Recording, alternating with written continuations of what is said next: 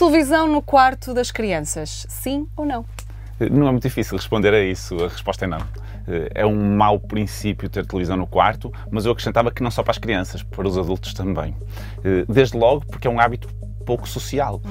E a partir do momento em que nós temos mais do que uma divisão em casa, vamos fomentar a divisão também entre os membros da família, porque um quer ver o futebol, outro quer ver a novela, outro quer ver os desenhos animados. Portanto, a certa altura, está cada um na sua divisão a ver uh, o seu programa preferido. Isso faz com que os poucos momentos em que deviam estar juntos acabem por estar separados.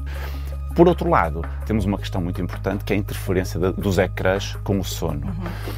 Os ecrãs têm uma luz particular que dificulta a produção da melatonina, que é a hormona que nos uh, dá sono, Sim. que nos ajuda a entrar no sono. Pronto, se nós tivermos televisão no quarto, a tendência é para estar a ver ecrã até a hora de dormir.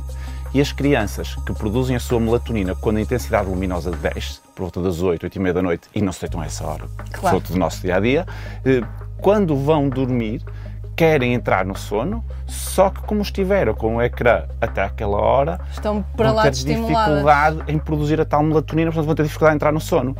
Para além disso, temos a questão dos estímulos, que são estímulos muito intensos, que alguns dos programas são muito empolgantes e eles gostam, e é verdade, e, e não há problema nenhum em ver em televisão, mas no momento de adormecer, não. Por isso, televisão no quarto, acho que é um mau hábito. Já para não falar que podem esperar que os pais adormeçam e vão buscar eh, a consola e joguinhos. A televisão está lá, Fazer é? as batatas todas, não é? é também acontece. Acontece. Então, não. Sólido, vezes... não. Não, acho que não. Essa é fácil de responder. Não.